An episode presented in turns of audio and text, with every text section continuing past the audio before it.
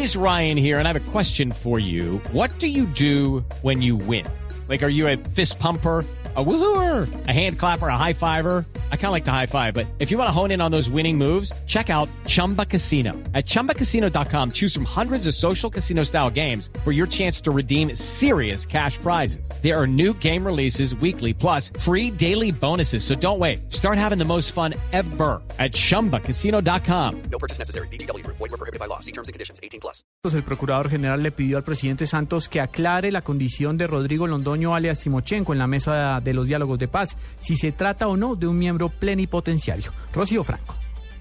Radio conoció una carta que en las últimas horas radicó el Procurador General de la Nación ante el presidente de la República, Juan Manuel Santos. En ella le hace una serie de requerimientos y le pide al Procurador General de la Nación que en la medida de los episodios que se relacionan con los diálogos que sostiene el gobierno con las FARC en la ciudad de La Habana, pide que le responda cuándo el señor Arias Timochenko, máximo líder de las FARC, adquirió la condición de vocero o miembro representante del grupo armado al margen de la ley para participar en la mesa de La Habana. El tercero es cuando el Gobierno Nacional certificó al señor Timochenko ante las autoridades judiciales como su condición de vocero en la mesa de La Habana. Y el cuarto, en cuántas oportunidades el Gobierno Nacional ha autorizado al señor Arias Timochenko para desplazarse a la ciudad de La Habana y participar en la mesa de diálogo. Asimismo, también solicita los informes presentados por el Gobierno Nacional a las comisiones de Senado y Cámara. Según se ha conocido, la Procuraduría hace esa solicitud a raíz de una posible investigación que se pudiera abrir